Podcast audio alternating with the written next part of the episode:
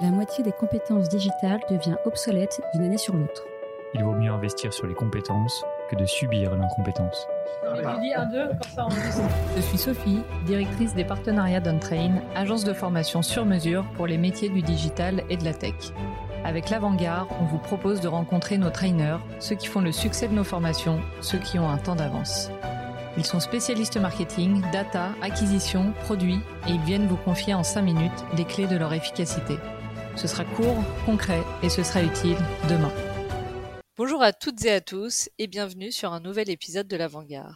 Aujourd'hui, je suis ravie d'accueillir Gaël, VP Marketing de chez Bloomin et on va parler funnel d'acquisition et métriques à traquer.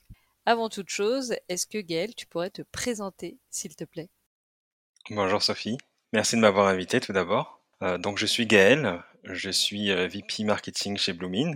J'ai travaillé une quinzaine d'années dans des services marketing et sales à travers l'Espagne, l'Angleterre et désormais en France depuis quelques années, où j'évolue dans des services euh, commerciaux euh, et marketing, mais également entre start-up et agences de transformation digitale.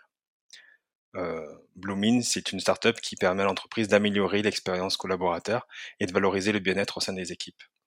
Donc pour cela, on propose des, enquêtes en mode conversationnel à nos clients qui sont des DRH ou des managers principalement de grandes entreprises, et ça leur permet précisément de mesurer euh, la motivation des salariés, des attentes et de ses besoins. Ok, super, merci pour ta présentation Gaël. Maintenant, on va parler du funnel d'acquisition. Alors tout d'abord, est-ce que tu pourrais nous rappeler les grandes étapes du funnel d'acquisition? Et ensuite, est-ce que tu peux nous en dire plus sur les métriques à prendre en compte à chaque étape, comment elles sont définies et avec quels outils elles peuvent être mesurées alors c'est très simple. Euh, on va parler donc du funnel euh, art.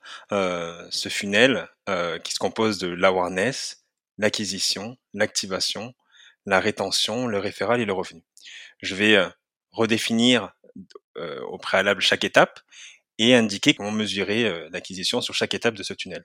Donc tout d'abord l'awareness, c'est la première étape, ce qu'on appelle l'élément top funnel. On peut, pour un modèle SaaS, le mesurer ou le définir comme étant euh, la visite pour un utilisateur d'une landing page ou euh, d'un site web.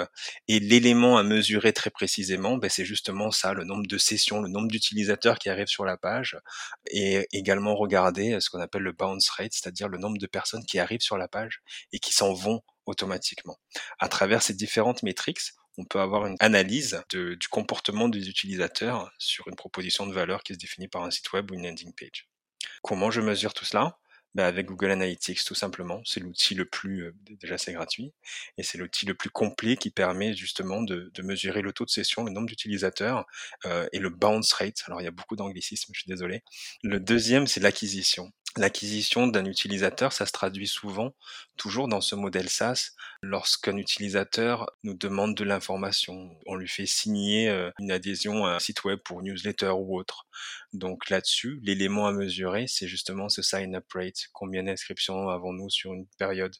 Combien euh, nous avons, nous envoyons d'emails de confirmation? C'est souvent la première étape où l'utilisateur fait un pas vers la proposition de valeur de l'entreprise. Il est important de le mesurer. À travers euh, l'acquisition, on a déjà justement un taux de conversion à mesurer qui justement euh, permet encore une fois de mesurer l'attrait de notre proposition de valeur à nos audiences. La troisième, c'est donc l'activation. Souvent, dans le modèle SaaS, encore une fois, dans les startups généralement, ça se traduit par une demande de démo lorsqu'on demande à parler à l'équipe sales ou marketing pour euh, un usage d'un outil.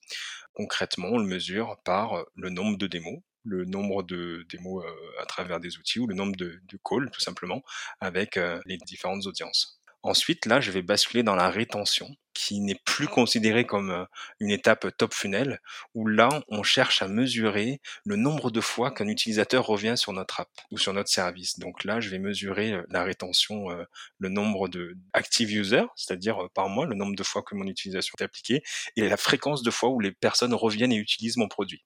Donc pour cela, c'est des, outils soit internes, soit également en utilisant Google Analytics, encore une fois, on peut, à l'intérieur même de son application, euh, poser des balises qui permettent de mesurer cela. Et referral, euh, l'avant-dernier, c'est la recommandation. Donc là, il s'agit de recommander aussi bien à ses collègues ou à d'autres business de faire parler nos utilisateurs de l'expérience qu'ils ont eue avec notre produit ou notre service. Pour cela, je vais chercher à mesurer le nombre d'invitations envoyées, le nombre d'installations envoyées, peut-être avec un, code de tracking par exemple. Et cela, je peux le mesurer euh, toujours encore une fois avec Google Analytics, mais également à travers euh, des outils euh, internes qui permettent de mesurer justement le tracking de différents taux d'installation en fonction des, cibles données. La dernière, c'est la plus simple, c'est le revenu. Il s'agit de savoir quel est le chiffre d'affaires mensuel, peut-être, mesuré par euh, l'entreprise. Et donc là, c'est simplement une mesure de chiffre d'affaires, mais également de ce qu'on appelle du Customer Lifetime Value, c'est-à-dire combien l'acquisition d'un client rapporte à l'entreprise sur la durée. Pour avoir cela, il me faut également avoir le churn rate, c'est-à-dire le nombre d'utilisateurs qui quittent malheureusement l'entreprise. Merci, c'était super clair et limpide pour les auditeurs. Et pour finir, est-ce que tu aurais euh, soit un dernier conseil pour la fin ou bien une ressource à partager?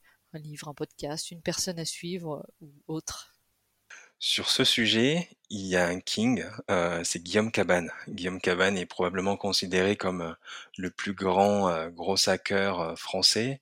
Il a évolué aux États-Unis après une carrière de head of growth chez Mansion, Segment, Drift, donc de grosses startups. C'est devenu clairement la rockstar du gros B2B. Donc je, je conseillerais à, à notre audience d'aller écouter euh, des podcasts ou des vidéos sur YouTube de Guillaume Cabane. Et euh, c'est passionnant, c'est super intéressant. Merci Gaël pour toutes tes lumières et je te dis à très vite dans un nouvel épisode de La. Merci Sophie.